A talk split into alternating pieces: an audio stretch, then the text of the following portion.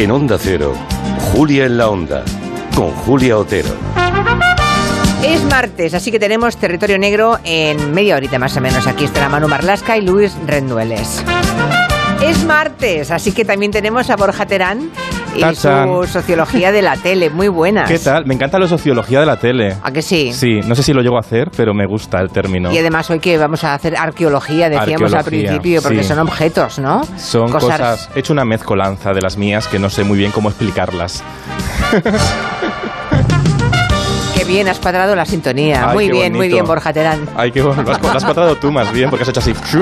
No, yo, pero no. Aquí nadie ha visto nada, nadie ve Nada, nada. pero Julia ha hecho un gesto de directora de orquesta, ¿sabes? Que ha dado subidón que yo ya no sé.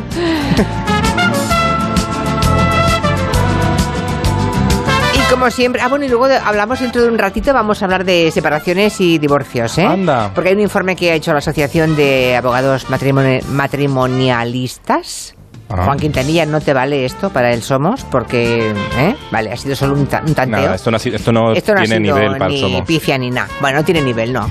Bien, pues de eso hablaremos dentro de una hora aproximadamente. Lo digo porque si está usted en trámites de divorcio, de separación o nos quiere contar la historia, así su- sumeramente, ¿eh? no trata que entremos en detalles de por qué se ha separado, ¿no?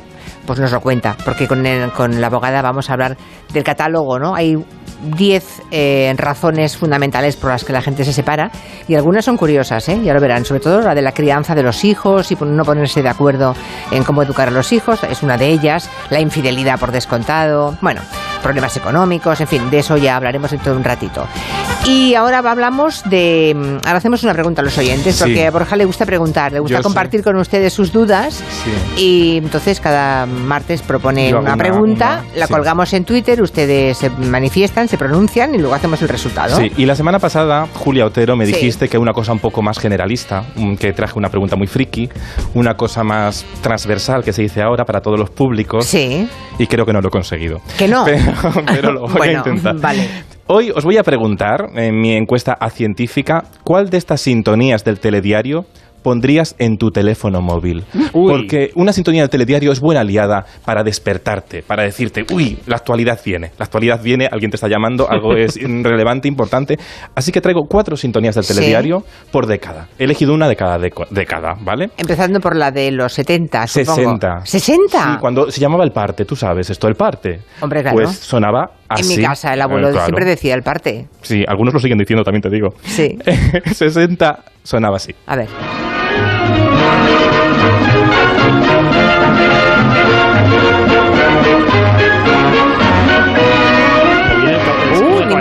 Acordaba de esta. Parece una Hombre, del oeste. Vienen los indios. Claro. Pero porque no habías nacido, Julia. No, no, no. en los 60 era un poco de coros y danzas, ¿sabes? Era un poco de coros y danzas, de, es un poco baile regional. Oeste, España, oeste. qué bonita, no, España, qué bonita, todo ideal. Claro, porque así era el telediario entonces. Era Claro. como Murcia, qué hermosa eres, pues España, qué hermosa eres. Luego llegaron los 70 con un poco más de ritmo. Y esta sí. La transición, todo lo importante, se contó con esa sintonía. 600. Y la resolución, me gustaba mucho de esta sintonía. Está Ahora bien, bien. ahora bien, espera. A ver, a ver. Tacha. Está muy bien esta, ¿eh? Está muy bien, Esta sí. también vale para politono de despertador. Porque te levanta, ¿eh? Sí, es un poco, está bien, está sí, bien sí. visto. Bueno, tenemos ya la música del telediario de los 70. A ver en el 80 que nos encontramos. Uy.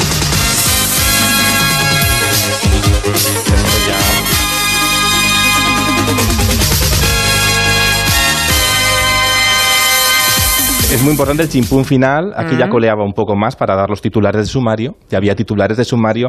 Aquí se mezclaba un poco lo tecnológico, no los sintetizadores, con Sí. el vaivén este de está pasando, va a pasar algo, te van a contar algo así, te- levántate del sofá. Ya atento". empieza el show, digamos. Ya empieza el show. show de la información. Pero el gran show llegó en el 96 en televisión española con esta sintonía. Esto es. esto es. No te muevas que te voy a contar un par de cosas. Es americanísima esta, ¿eh? Sí, mira. Uy, qué susto. y mira, Pero con- está bien, ¿eh? Sí, está muy bien. Esto ya es cuando queríamos ser norteamericanos, poníamos a la Sí. orquesta sinfónica a tocar todo ahí. Venga, dale, que dale, que te vamos a contar la, la actualidad. Y no solo eso, sino que te lo vamos a contar de forma épica. Pues eh, tienen la encuesta ya en nuestra cuenta de Twitter.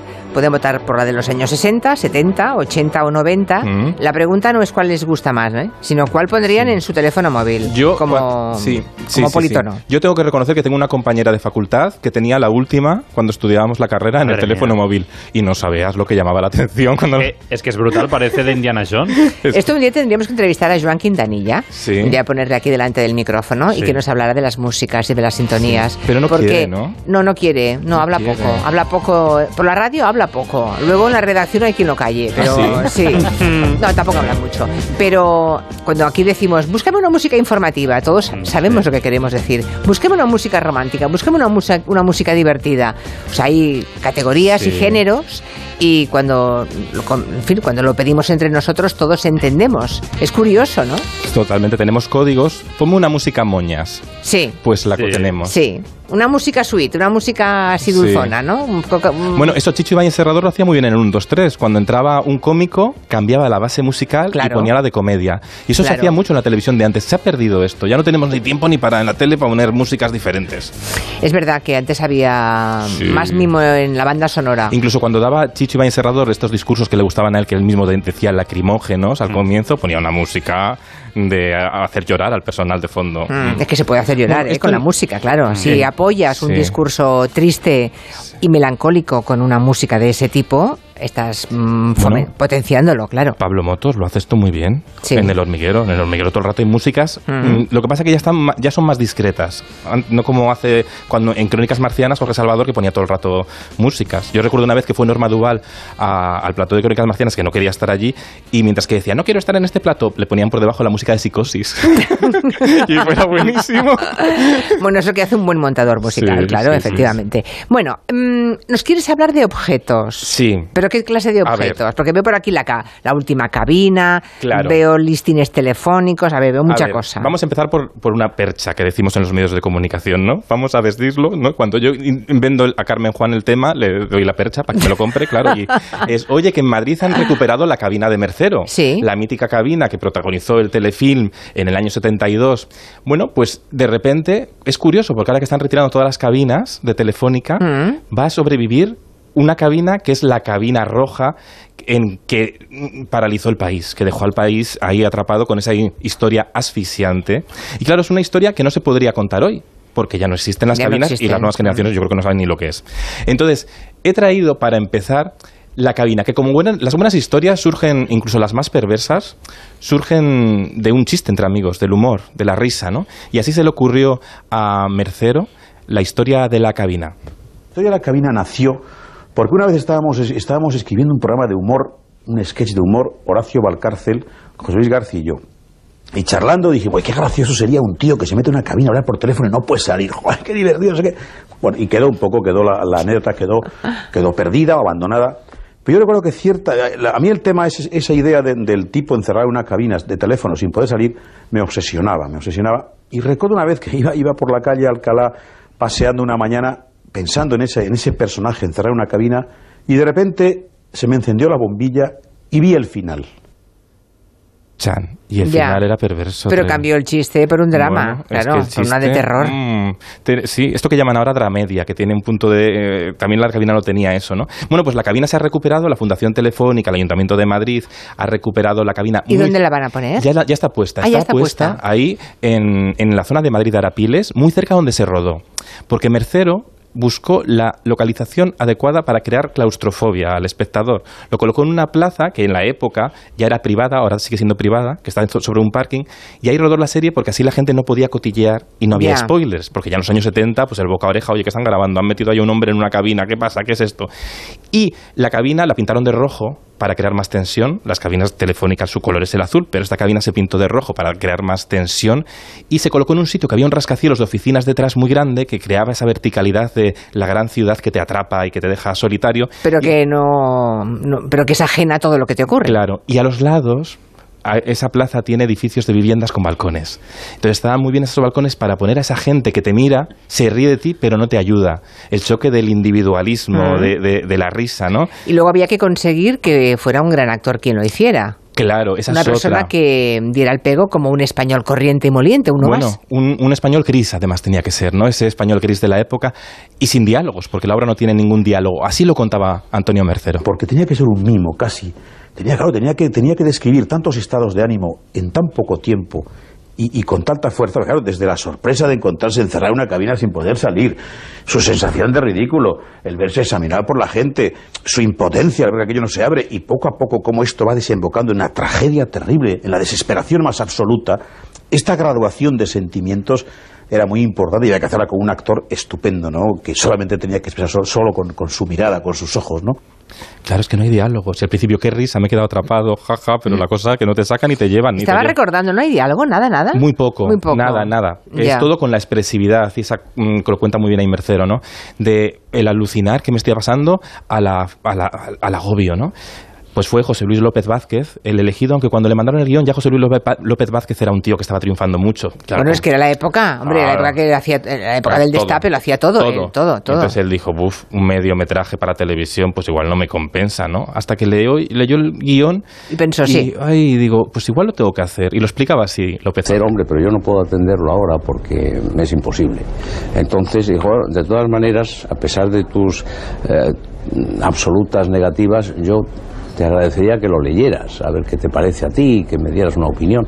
Lo leí así, un por encima, y me pareció tan, tan, tan extraordinario que llamé a mi agente para decir, por favor, eh, vamos a buscar un hueco para poder llevar a término este, este feliz guion que me parece que es asombrosamente bello y, y maravilloso, ¿no?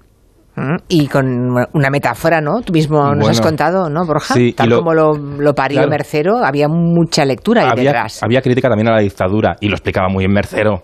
Desgraciadamente, te- todos los seres humanos tenemos muchas cabinas de las que tenemos que liberarnos, eh, muchas cabinas. Hay cabinas eh, de tipo moral, hay cabinas de tipo educativo, hay cabinas de tipo mental y hay cabinas económicas y sociales que nos aprisionan, que nos aprisionan, ¿no?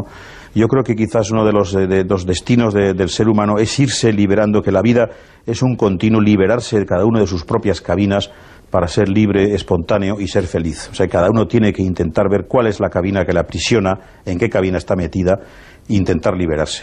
Que no es fácil, no es cosa fácil esto que dice Mercero. Eh, decía Mercero que el mundo real superaba su propia imaginación. Y él creaba muy bien ese- ese- esa fusión, ¿no? Que al final, y bueno, la gente en aquella época, claro, no- entraba a la cabina y dejaba la, la- la pierna no suel- por fuera de la puerta para que no se cerrara. Fue Yo recuerdo shock- todos los comentarios del mundo y todas las bromas del mundo cada vez que alguien entraba en una cabina. De Claro. hecho, a partir de ese momento empezaron a ser abiertas. Ah, Fíjate lo que Sí. hace, lo- la ingenuidad con la que consumíamos antes la, la tele. Bueno, ganó el primer gran Emmy, ¿no? Luego hasta la Casa de Papel no ganado un Emmy. Bueno, Mercero, al final, yo creo que radio tenía esta cosa de saber mirar muy bien la vida cotidiana. Y en Madrid hay, mu- bueno, en España hay muchos momentos de la ficción de Mercero que han quedado. Ahora queda la cabina en, en la zona de Arapiles. Tengo Ah, foto, ¿eh? El jefe de informativos de esta casa me envió la Ay, foto. mira. así. Es- ese es un jefe de informativos. Muy bien. Que oye hablar de la cabina Y y, me envía por WhatsApp la foto de la cabina. Sí, señor. Muy bien. Gracias, Julián. Gracias, jefe de informativos. Sí, señor. Señor Cabrera. Haznos recomendaciones de este rato de radio. Bien, eh, la- la- Hay otros objetos que también han quedado para la historia. Sí, y no, y de Mercero, por ejemplo, la farmacia de Antonio, la farmacia de guardia mítica de Antena 3 de Antonio Mercero Sí. está en la calle de, Alca- de Alcalá, que él se fijó en una farmacia y la calcó. O el barco de Chanquete. El barco de Chanquete está, está en Nerja, eh, no es el original, aquel barco de Chanquete que hace 40 años descubríamos así. Es un ovni, te lo prometo. Vaya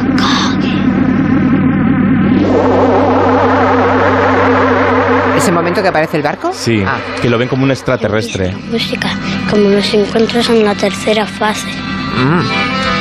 Y era el acordeón de Chanquete. El guion del primer capítulo de Verano Azul está muy bien escrito, ¿eh? es una lección magistral todavía hoy. Yo recomiendo que solo veáis el primer capítulo porque es que está muy bien armado, muy bien armado. Bueno, pero hoy estamos hablando de, orge- de artilugios que se nos han quedado desfasados y que eran muy protagonistas de los medios de comunicación. Por ejemplo, las guías telefónicas, ¿no? Lo, de- lo, de- lo lo decíamos. ¿En el 3x4? En el 3x4 teníais Teníamos las guías telefónicas de toda España. ¿Y cómo lo hacíais esto? Ah, pues yo creo que estaban ahí ¿Estaban? debajo. ¿Elegíais sí. una al azar? No, un al azar, Ah, no. no, porque tenéis que buscar una pregunta, claro. Claro, eh, se hacía una pregunta y por si el concursante se le ocurría un camino, un vericueto extraño para llegar a la respuesta, estaban las guías telefónicas de toda España, de todas y cada una de las provincias. Y un concurso en directo, ahora hoy en día no se atreven a hacerse los concursos en directo, ¿no? No. Eh, Era aquello sin red. Y tú tienes que estar ahí como presentadora diciendo, a ver, correcto. Ha desaparecido, claro, ha desaparecido de la tele, pero también de la vida, porque antes cada año venían los de Telefónica a traerte los cuatro listines. Es verdad. Y ahora ya no. Ahora no. Ahora ya nadie viene, ya no hay listines, claro. Claro, e incluso el, el telediario, la mesa del telediario, ¿os acordáis? La mesa del telediario tenía un teléfono que Es ya verdad. Claro, porque ahora se comunican por esto que llaman el pinganillo. Pero antes la única forma de comunicarse el periodista ahí en el plató con la redacción o con el control de realización Sí. era a través del teléfono. Ahora ¿Pero sonaba alguna vez? Bueno, yo que recuerde, solo ha sonado en directo una vez, y lo tenemos el fragmento, que es el día del 11 de septiembre, Ana Blanco.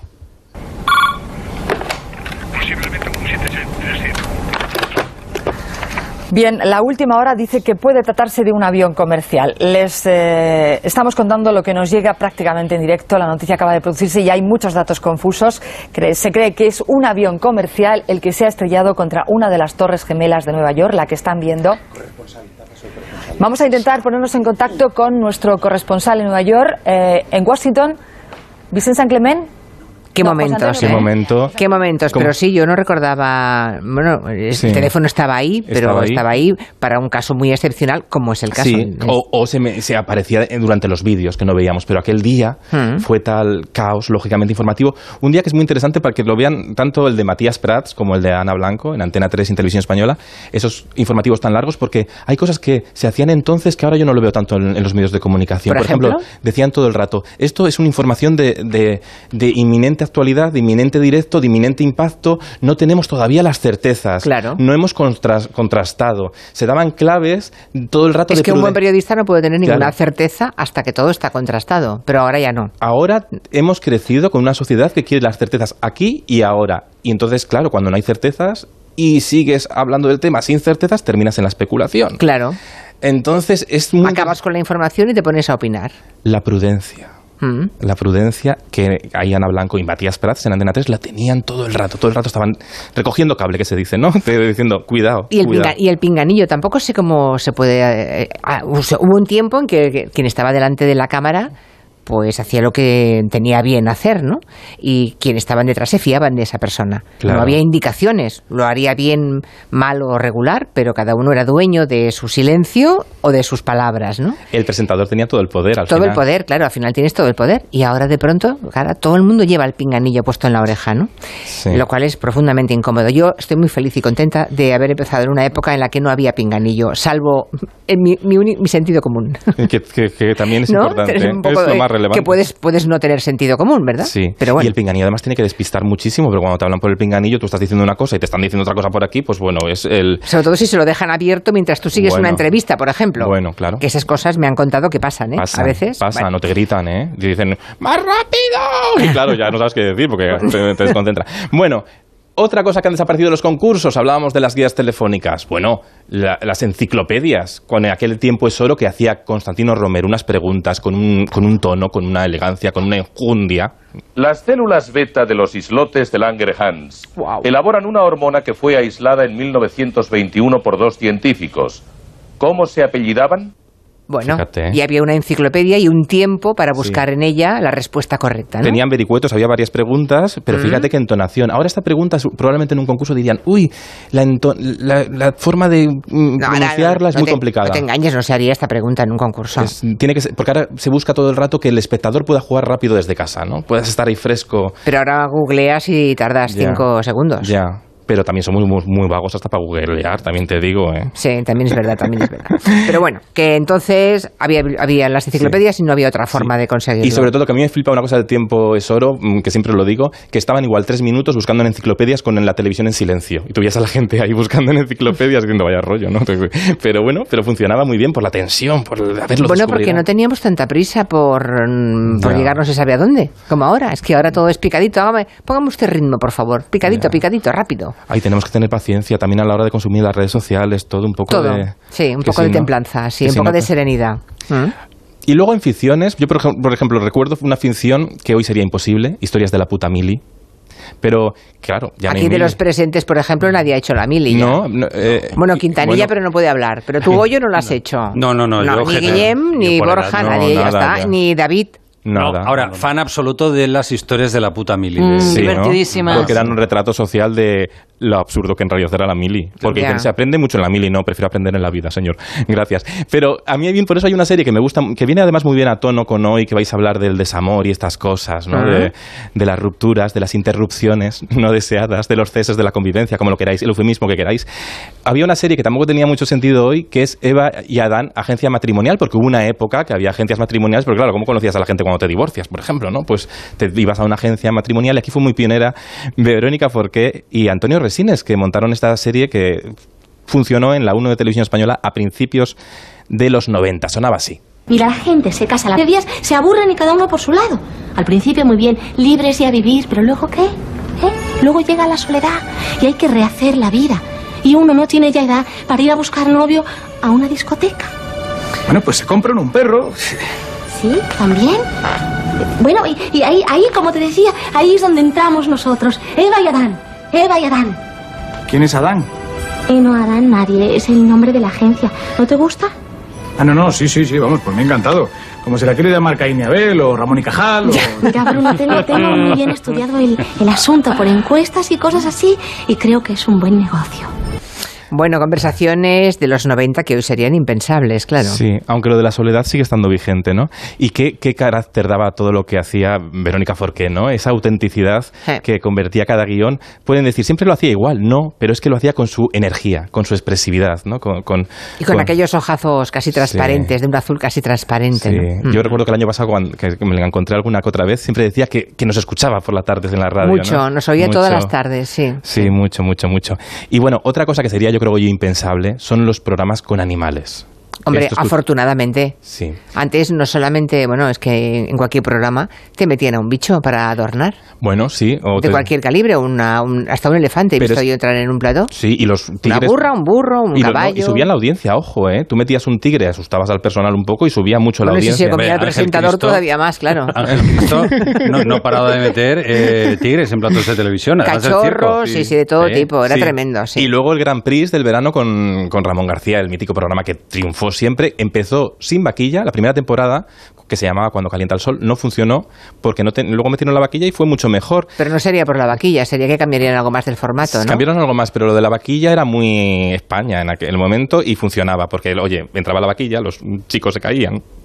Ya. Y todo esto daba esta cosa del humor Bueno, amarillo. no había sangre, no había sangre. No, porque Como estaban- mínimo no era... Sí, porque estaban además disfrazados bien. Es lo que ha quedado, lo que recuerda a todo el mundo del Gran Claro. Prix, la El vaquilla. Gran la vaquilla, sí. Eso ¿Qué y- país este que necesita un animal corriendo, levantando el polvo y vistiendo para que nos divirtamos? Pero de hecho, el logo del programa era una vaquilla. Era una vaquilla gigante, Sí, que- sí, muy claro. graciosa. Y las vaquillas tenían nombre, tú. Que tenían nombre y Ramón García las presentaba con su nombre y con su rima. Y atención, clarines y timbales para recibir a Nacha, la vaquilla que todos los días sale de marcha. He visto, he oído poesías más... Más finas, sí, Mejor ¿no? más tiernas, sí. Este, el final ha sido el rato cultural de mi, de mi sección. Hay trabajo de Bueno, guion, pero Borja, trabajo. sí, pero Borja Terán ha empezado con una pregunta. Sí. Bueno, una pregunta, sí, una pregunta sobre sintonías informativas. Esta es la de los años 60. Sí, 60. Información en los años 60. Esta es de los 70. Ay, qué susto. Esta me gusta a mí, ¿eh? ¿Te gusta? Sí, Esta me, sí, me atrapa. Esta otra es de los años 80.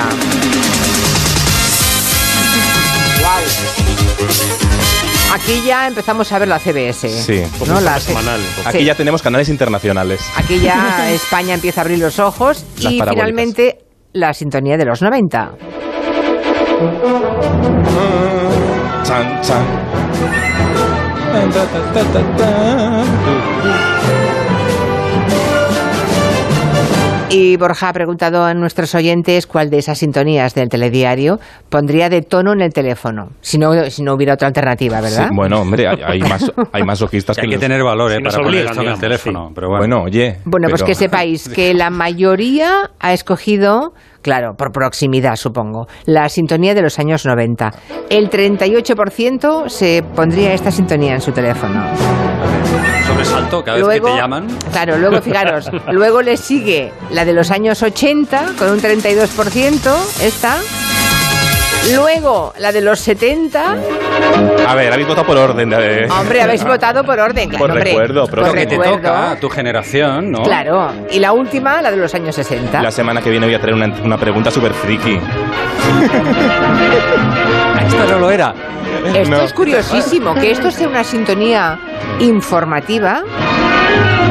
Es curioso, ¿no? Nunca diríamos que es una sintonía A mí me recuerda a aquella música que ambientaba el arranque de las películas de blanco y negro, ¿verdad? De los años O 60. una crónica de sociedad Un incluso. paisaje, sí. un nodo. Duelo al sol. Era muy nodo, en realidad. Era, era bueno, mm, eh, en los 60 en televisión española sonaba todo igual. Un poco, también te digo. Sí, en general. Bueno, menos galas del sábado, que era muy creativo. Un día tenemos que hablar de galas del sábado. Lo de mm, Laura Valenzuela, Valenzuela y Joaquín Prat, Prat. sí, Sí, eso muy era- creativo. Sí, había otra cosa. Borja Terán, gracias. Gracias a ti y a vosotros. Hasta la semana que viene. Adiós. Adiós. Nos vienes a hablar de la mutua, ¿verdad, Goyo? Sí, de Pues esa venga, gente que tiene no el sueldo cortes. justito para llegar a